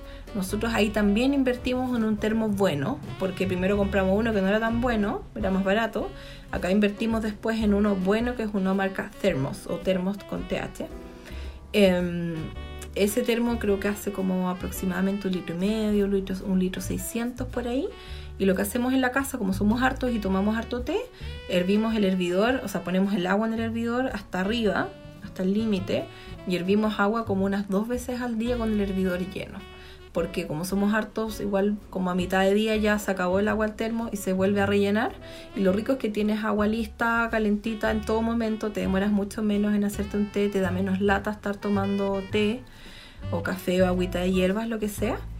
Y, y, además gastas menos energía porque no estás hirviendo agua cada vez que vas a tomarte algo, así que igual es bueno. Otra opción es hacer el meal prep, que es como la preparación de los alimentos que te vas a comer en la semana. Hay gente que los fines de semana hace eso, prepara arroz para tener guardado para la semana, para después recalentar, eh, lava las verduras, las deja picar, eso es súper bueno porque ahorras plata, ahorras tiempo en la semana, comes más sano y, además eh, no, no botas tantas cosas porque ocupas lo que tienes en la casa. Eso también es súper, súper buena opción porque de repente, típico que llegáis a la casa en la noche y si llegáis cansado, obvio que no te vas a dar el trabajo de lavar esa espinaca que tenéis ahí y de repente se te va a echar a perder y la tenéis que botar. Así que mucho mejor tener todo así como listo si eres como de tener poco tiempo en la semana. Puedes tomarte un ratito el fin de semana y, dejar las cosas preparadas y así también haces como una revisión de qué tienes en la casa y qué puedes comer en la semana. También está el tema del reciclaje básico, por supuesto, como saber qué cosas, eh, no sé, por la caja de leche, lavarla, dejarla secar, las botellas plásticas, todas esas cosas, obviamente lo ideal es generar la menor cantidad de basura posible, pero lo que ella genera es que ojalá puedas reciclarlo todo. La verdad es que no todos los puntos de reciclaje aceptan todo, pero lo que puedes hacer es averiguar qué es lo que acepta el punto de reciclaje más cercano a ti y el resto de repente buscar algún otro lugar que, que acepte otros tipos de ítems e ir, no sé, una vez al mes o algo así. Yo vivo en Providencia y nosotros igual tenemos que ir hasta Vitacura a, a, dejar algunos productos que no aceptan por acá cerca. En mi edificio igual se hace reciclaje, pero lo mismo, no se aceptan todo tipo de cosas. Y en mi casa reciclamos así de todo. Todo lo que se puede reciclar lo reciclamos. Em, y también hacemos los ecoladrillos que les voy a explicar en unos minutitos y hacemos el tema del compost. Pero aún así igual generamos mucho desperdicio.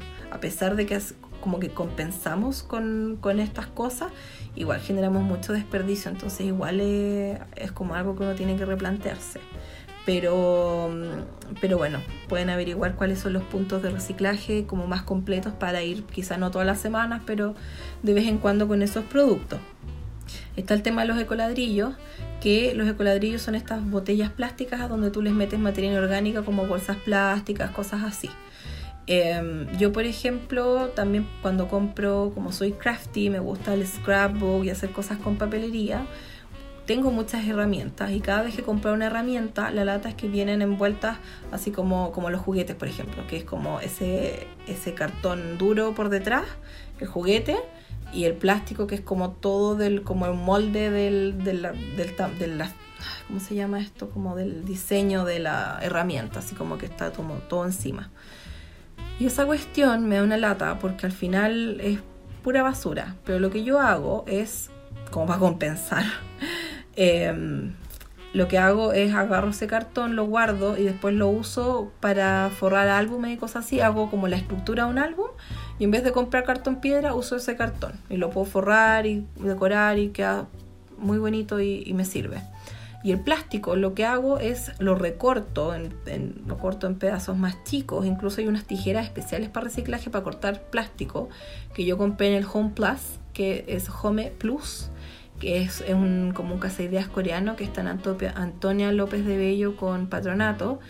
Em, ahí yo he visto eh, tijeras para reciclaje, aunque tiene que haber en otras partes. Em, así que yo compré de esas, en realidad yo las compré las mías en el China House Market, que es una tienda de productos asiáticos que está en Coyancura, que es ahí en, atrás de París de Lyon. es como entre Lyon, Las Bellotas, Providencia, como atrás de eso, paralelo a Providencia a Nueva Providencia. Eh, ahí está el China House Market que se asociaron con, con el Home Plus. Así que ahí tienen algunos productos de esa tienda y ahí yo me compré las tijeras eh, para cortar plástico y corto en pedacitos chicos y eso lo meto en los ecoladrillos como para compensar también cuando uso o cinta doble, cosas así, típico que tú le sacas en la, parte que no es adhesiva, que es como un plástico. Y eso también que cuando lo tiro, lo saco, lo guardo, tengo un mini basurerito en mi escritorio, en un cajón en mi escritorio, y ahí yo meto todos esos residuos de plásticos chiquititos eh, los, em, los, empaques de celofán de algunos stickers y cosas así que me da lata. Me encantaría que, que, los productos que yo compro y con los que trabajo y voy a seguir trabajando, lo tengo que admitir, eh, me gustaría que eventualmente hagan algunos tipos de empaque más ecológicos. Sería espectacular porque igual no deja de darme lata que pase eso. Así que igual yo voy guardando todas esas cositas y las meto en los ecoladrillos. ¿Cómo hacer un ecoladrillo? Esta información yo la saqué del Instagram de fundación-r. Es una fundación eh, en Instagram, que la encontré en Instagram, tiene doble guion bajo, fundación-r. Ahí tienen información en sus historias destacadas de dónde ir a dejar los ecoladrillos, lo pueden buscar de algunos lugares donde lo pueden llevar y también algunos embajadores que son personas que reciben los ecoladrillos de comunas cercanas y, ellos eh, se pueden hacer cargo de, llevar los ecoladrillos por ustedes también.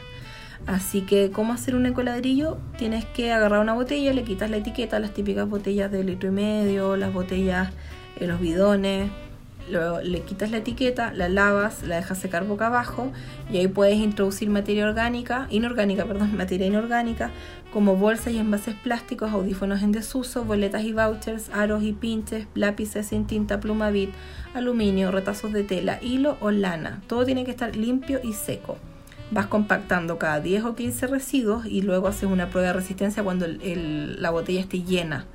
Porque tiene que quedar dura, dura, dura. Te tenéis que parar encima de la botella y no se tiene que mover nada. Así que para que sepan, le ponen la tapa y listo. Así que esa es una, esa es una opción. Así que para que para que sepan. Y em, ahí, bueno, pueden encontrar dónde llevar los, ladrillos ecológicos. Nosotros en mi casa, por ejemplo, incluso las bolsitas donde viene el... Tratamos de comprar lo más que podamos en vidrio y cosas así, pero de repente no se puede con todo. El, por ejemplo, el queso rallado que viene en, bolsa, eso igual uno lo lava, lo seca y todos esos tipos de bolsas nosotros los dejamos secando en esos colgadores redonditos que tienen varios perritos como para colgar ropa interior o calcetines Ahí lo dejamos colgando y después lo metemos en estos ecoladrillos porque tiene que estar todo, todo, todo seco. Así que para que sepan. Y lo otro que pueden hacer es también hablar con la administración de su edificio para ver el tema de la gestión de residuos. También puede que eso a su comunidad. Así que eso también lo pueden, lo pueden revisar con, o con la municipalidad de repente, averiguar ahí cómo lo pueden hacer para ir mejorando esa área, porque también eso puede aportar mucho y es mucho más cómodo para que la gente también no tenga que, hay mucha gente que no está dispuesta a hacer el esfuerzo de ir a dejar el reciclaje a otra parte, pero quizás sí estaría, hacerlo, estaría dispuesta a hacerlo en, en su mismo edificio, así que también esa es una, una posibilidad. Ya, y ahora para finalizar con toda la información que tenía para compartir con ustedes con respecto a Navidad Sustentable, les voy a contar que existe esta lista cooperativa que es de vida sustentable. La pueden buscar ahí, su Instagram es vida sustentable. Em, ella hizo una, una lista colaborativa con mucha gente, con muchísimos datos, se mueren todos los datos que hay Ustedes se meten a su perfil en Instagram y ahí en el perfil hay un link y en ese link hacen clic y ahí pueden sacar la lista. Yo solamente les voy a mencionar algunas de las cosas que se pueden que se pueden encontrar en la lista. Por ejemplo, pueden encontrar información con respecto, a ver, estoy sacando la lista. Por ejemplo, estilo basura cero, blogs personales, consejos, información, desperdicio, recuperación de alimentos, fundaciones, organizaciones, proyectos, movimientos educación ambiental, mensajería. Por ejemplo, si quieren enviarle algo a alguien, hay algunos eh, servicios de mensajería que te llevan tus envíos por bicicleta o auto eléctrico, lo encontré súper bueno. Eh, también hay donde donar cosas en buen estado, si quieres llevar juguetes, muebles, ropa, libros, colchones. Hay un podcast de educación ambiental que se llama Mueve la fecha, me tinca mucho, no lo he escuchado, pero me tinca mucho. Eh, hay también alimentación saludable basada en plantas, tiendas online donde puedes encontrar productos que son reutilizables, productos zero waste, bombillas, cepillos de dientes, toallitas de tela, copa menstrual, telas enceradas, protector solar, productos de limpieza, productos de guagua, cosmética natural, cruelty free, juguetes, venta granel, un montón. Y si ustedes, hay un montón, se mueren todo lo que hay, son 14 páginas de información, así que vayan a verla porque de verdad que van a sacar información, quizás no, no tantas cosas que les sirvan ahora, pero por último vean las categorías y van a saber al tiro, chuta, la próxima vez que necesite tal cosa, ya sé a qué, a qué página recurrir y a quién contactar. Lo otro es que en esta lista hay mucha información para Santiago y para regiones. Obviamente, como siempre, yo sé que es una lata, hay más información para Santiago que para regiones, pero yo le recomiendo a los amiguitos que escuchan en regiones, si encuentran algún dato que les tinque y ese dato no está en su, en su ciudad o en su región, lo que pueden hacer, lo que yo recomendaría por lo menos, es que contacten a la gente que está en esa misma área pero de otras ciudades. Porque por lo general la gente que trabaja en esa área específica, la que sea que ustedes estén interesados y que no encuentren en su región, por lo general la gente que está metida en eso tiene contactos a nivel nacional.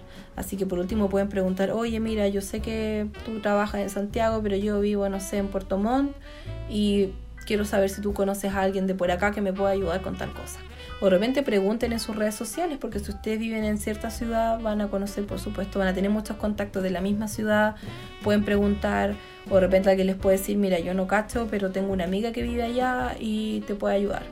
Así que también eso sirve, así que si no encuentran algún dato que les sirva a ustedes para su región, les recomendaría que igual se pongan en contacto con alguien que, que trabaje en esa área que de seguro los va a poder ayudar. O por lo menos no pierden nada con preguntar. Así que eso. Em, fíjense que cuando estaba haciendo toda esta investigación, que fue una investigación muy muy larga, como pudieron ver, porque tenía mucha información que compartir con ustedes, cuando estuve investigando sobre esto, eh, me encontré con una frase que dijo una chica que la encontré muy interesante, no me acuerdo de su YouTube ni nada, porque se mueren toda la cantidad de cosas que vi, pero ella mencionó, lo dijo en inglés, pero básicamente algo que dijo que a mí me, me gustó mucho, dijo que, mm, que, en realidad uno no puede hacer por su cuenta todo por el planeta, pero al planeta le sirve todo lo que uno puede hacer. Y eso es súper importante, así que para que aquí nadie se sienta abrumado que tiene que hacer miles de cosas, que no se angustien tampoco. La idea acá es que uno aprenda, que pueda incorporar algunas cosas en su rutina, que pueda implementar algunos cambios, pero obviamente eso va a depender de cada persona en qué momento lo hace y cómo lo hace y en qué cantidad lo hace pero, pero solamente sepan que, que, es bueno que todos aportemos, porque al final todos vivimos acá, todos tenemos que cuidar la casita, el planeta donde vivimos. Así que, así que cada uno tiene que ir reflexionando y pensando qué puede hacer y cómo ayudar. Pero yo ya les entregué algunas herramientas, alguna información, datos también y gracias también a la gente que compartió algunos datos conmigo, gracias a, la chica de Vía Sustentable que, que, también hizo esta lista colaborativa, a la gente que colaboró en esa lista, porque de verdad que encontré mucha información súper buena. Encontré mucha información sobre este estilo de vida Zero Waste, todo basura cero, en YouTube, en Instagram. Entonces, si ustedes se ponen a buscar, van a encontrar un montón, un montón de información. Y espero que lo que yo compartí les haya gustado, que les sirva. Y y obviamente si hay alguna cosa que ustedes quieran o corregir o preguntarme o agregar o lo que sea, pueden contactarme, pueden contactarme a mi Instagram, la información está en la descripción del podcast y ahí también está mi mail por si ustedes quieren escribirme o no sé, si quieren compartir cualquier cosa conmigo, yo feliz. Y para finalizar, ustedes saben, como yo ya les mencioné antes, que me gusta terminar contándoles tres datos interesantes sobre la Navidad, cosas que quizás ustedes no sabían. También pensaba terminar este podcast respondiendo varias preguntas que me llegaron, pero me llegaron muchas preguntas, así que gracias. Si quieren enviarme más, por supuesto que pueden hacerlo a, la, la información que está en la descripción de este podcast. Pero lo que decidí hacer para no extenderme demasiado con este podcast es voy a responder solo algunas preguntas. De hecho voy a responder solo dos preguntas, porque esas dos preguntas están relacionadas con tradiciones que algunos de ustedes querían que yo averigüe. Entonces, ¿qué voy a hacer? Todas las otras preguntas las voy a dejar para el siguiente podcast que va a ser sobre Navidad, eh, sobre regalos de Navidad. ¿Ya? Así que ahí voy a... Mm, voy a compartir más porque ese podcast no va a ser tan largo como este, ese episodio no va a ser tan largo como este, y ahí voy a tener más tiempo para responder las preguntas. por ahora voy a responder solo dos preguntas porque son sobre tradiciones, de, o sea, sobre cómo nacen algunas tradiciones navideñas. Entonces ahí voy a aprovechar de terminar con dos datos curiosos y voy a agregar un tercero de parte mía que investigué por ahí, ¿ya? Así que para la siguiente, para el siguiente episodio, ahí pueden eh, escuchar las respuestas a las preguntas que ustedes me enviaron. Si quieren enviar más preguntas, ya saben. Eh, así que les voy a contar que recibí una pregunta de Miss Valentinara, espero estar pronunciando bien. Eh, ella me pregunta, ¿de dónde salió el pan de Pascua? Personalmente amo el de frutos secos. Rico. A mí no me gusta tanto el pan de Pascua, pero me gusta el que hace mi mamá. Ahí les voy a contar cómo sacar esa receta igual. Pero bueno, les cuento que yo busqué un poquito sobre la historia del pan de Pascua y no me apareció mucho. Me apareció con Wikipedia, pero era bien, bien vaga la información y me encontré con el blog de Patricia Roy Jonas. El blog es Patricia Roy, R-O-I latina, Jonas, J-O-N-A-S,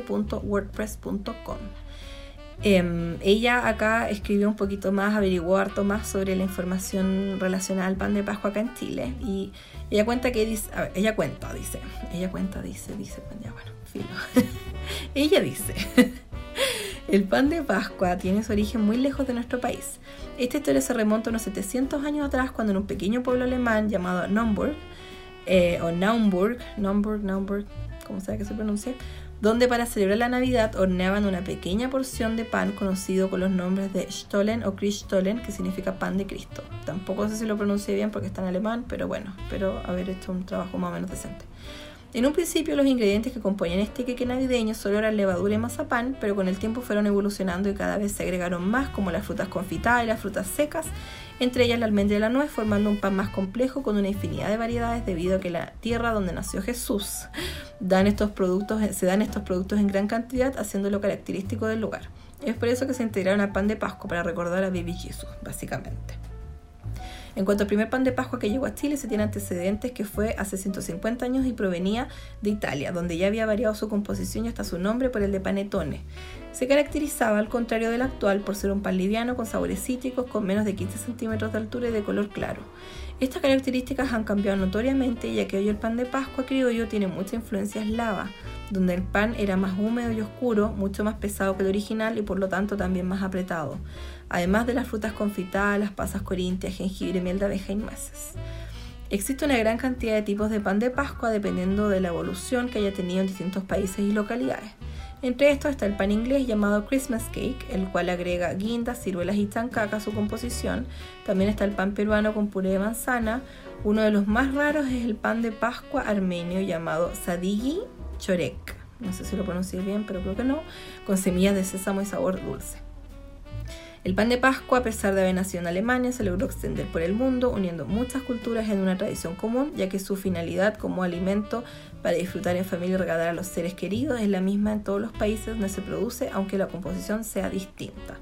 En Chile no existe exclusivamente una receta de este exquisito bizcocho, sino que la base es la misma, pero el relleno varía dependiendo de distintos factores y gustos, haciendo que eh, Aquí hay una cosa que está un poco rara escrita, bueno, pero permitiendo una variedad de formas para crear el famoso pan de Pascua. Así que eso, así que em, ese es el pan de Pascua, de ahí sale. A mí me gusta el queque de Pascua que hace mi mamá, porque nosotros somos súper mañosos y nunca nos gustó la fruta confitada. Así que lo que hace mi mamá es hacer la, mm, hace la, la fruta confitada, la tritura, y se le agrega entonces el queque queda húmedo, pero no tiene esos trozos de, de, mm, fruta confitada que no nos gusta a nosotros.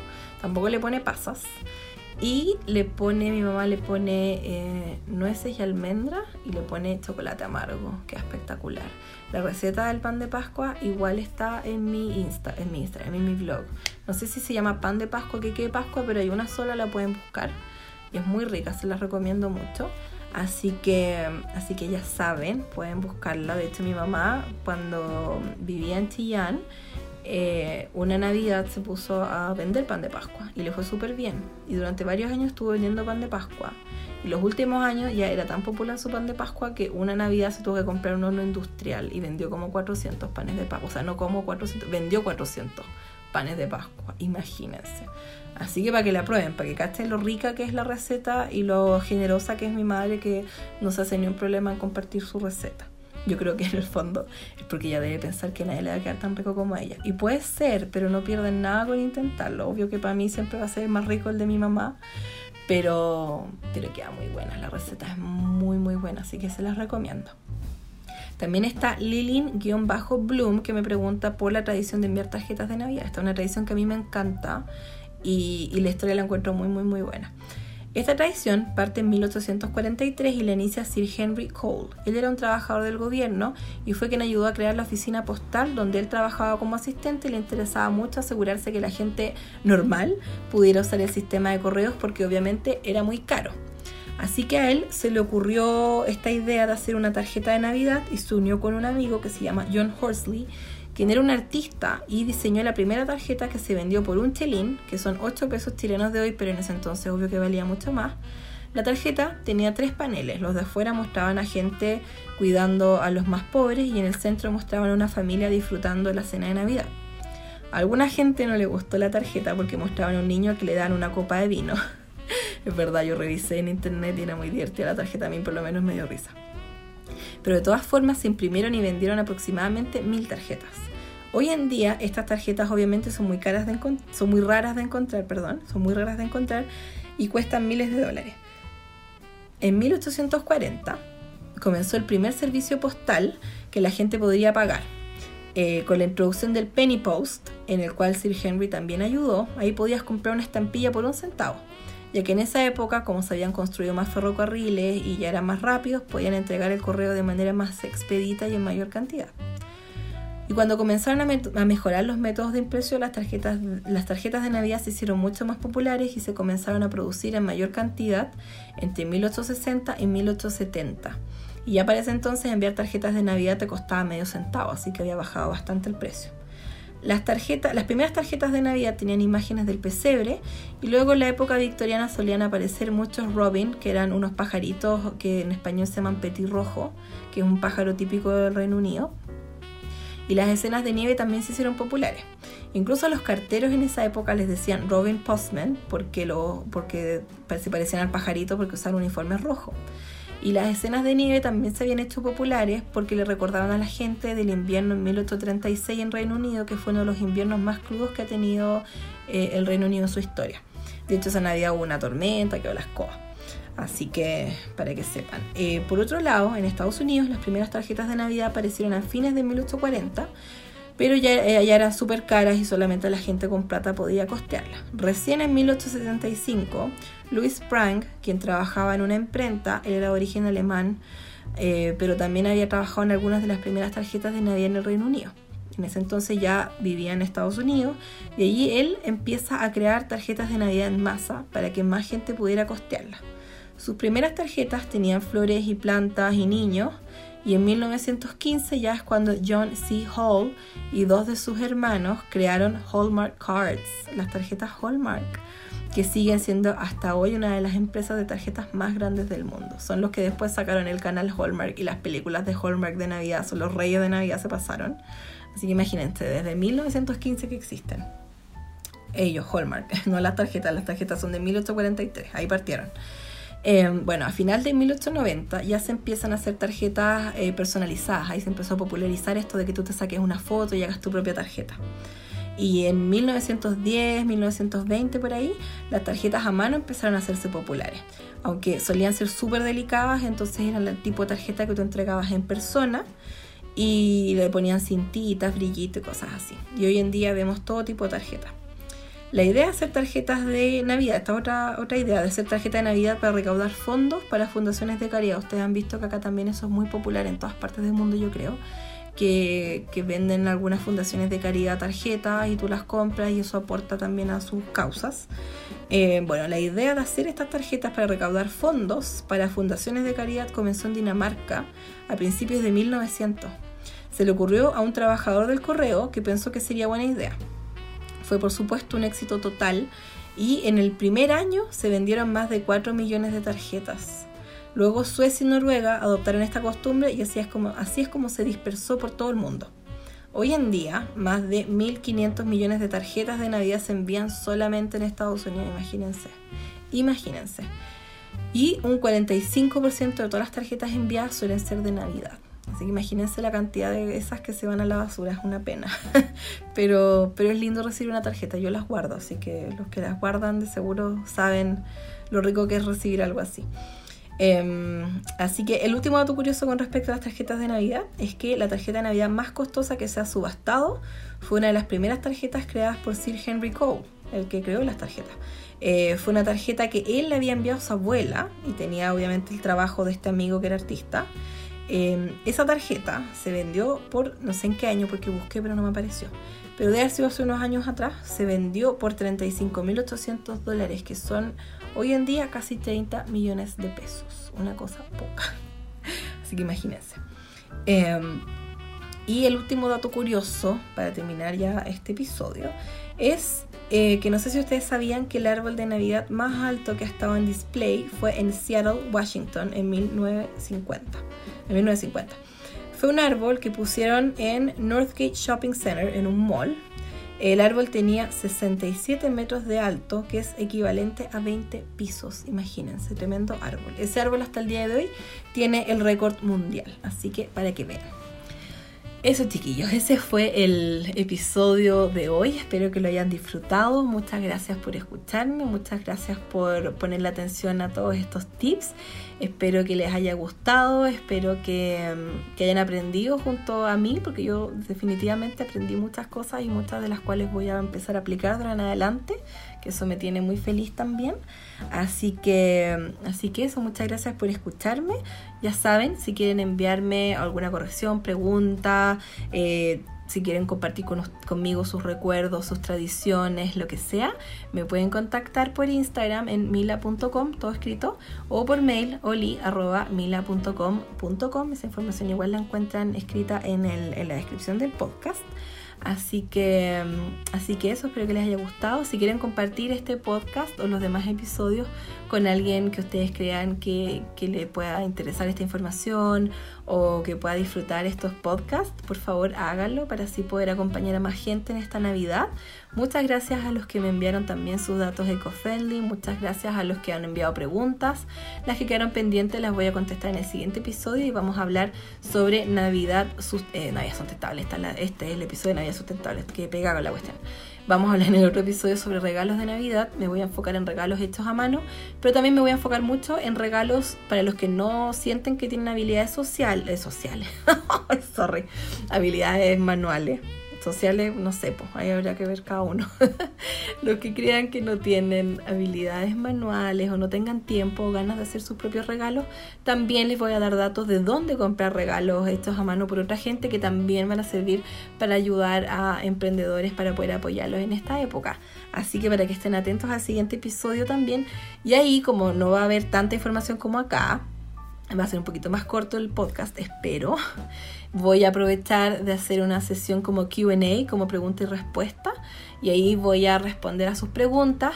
Y aprovechando que como vamos a hablar de regalos de Navidad, me encantaría, me encantaría si ustedes me envían o por Instagram o por mail eh, su recuerdo del peor regalo que han recibido o del mejor también, feliz de, de, ver eso también, o algún regalo que tengan planificado hacer, algún regalo, el mejor o peor regalo que ustedes hayan dado.